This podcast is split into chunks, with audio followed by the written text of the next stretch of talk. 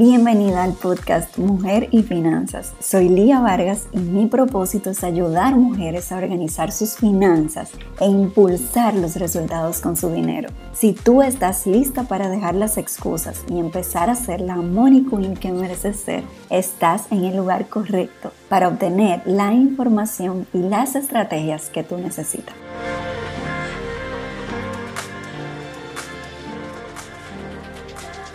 Señores, algo que yo amo, amo, amo es eh, las cosas del hogar.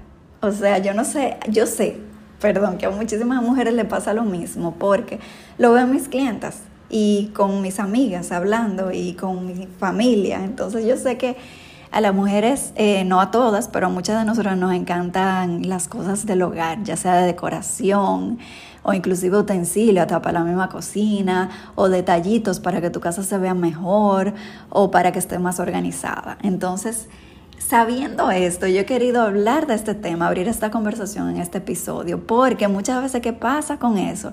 Eso está excelente porque, claro, la mujer está diseñada así y muchas veces somos las encargadas de edificar nuestro hogar en ese sentido, en el sentido de la estética, de la organización eh, de tener los utensilios que hacen falta, que muchas veces nosotros identificamos más fácil qué, cosas faltan en la cocina y demás, o qué harían la, vida más fácil.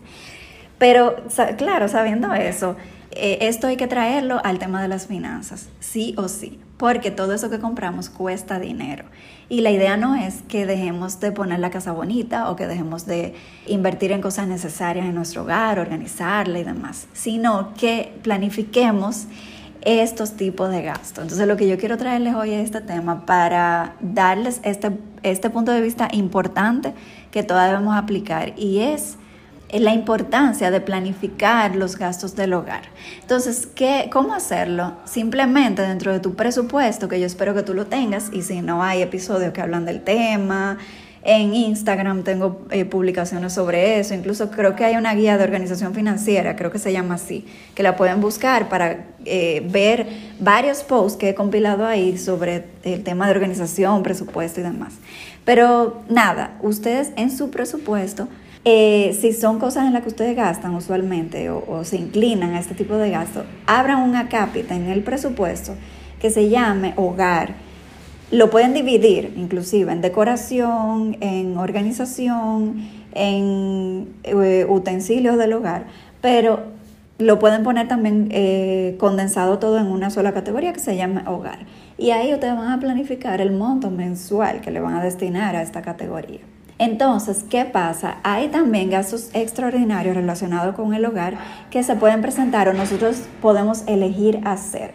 Por ejemplo, decoración del hogar. A veces queremos cambiar la manera que se ve la decoración y a veces eso es a través de detalles, por ejemplo un papel tapiz o unos eh, cojines diferentes, pero no importa cómo sea, qué tan radical o pequeño es ese cambio que tú quieres hacer, eso puede convertirse en un gasto extraordinario. Y en lugar de hacerlo en un momento por impulso, yo lo que te recomiendo es que tú lo planifiques y digas, en tal mes eh, yo quisiera hacer esto y eh, lo voy a planificar desde ahora. Voy a estimar cuánto yo voy a gastar en esto.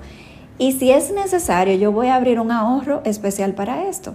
Y cada mes voy apartando para eso. Y si no, también otra opción es hacerlo poco a poco y no todo de golpe, como muchas veces se hace. Espero que este episodio te ayude, te apoye y si es así, sigue el, podcast si te interesa y ponle las estrellitas al podcast para que más gente pueda llegarle. También puedes compartir en tus redes sociales y etiquetarme como arroba mujerfinanzas en Instagram. Gracias por escuchar hasta aquí, nos vemos en el próximo episodio. Gracias por escucharme. Mi misión es impactar la mayor cantidad de mujeres que sea posible. Y si este episodio te ayudó de alguna manera, puedes ayudarme a lograrlo con solo publicar un pantallazo del podcast en tus redes sociales. Si necesitas más apoyo, te invito a seguirme en Instagram como arroba mujerfinanzas. Te espero.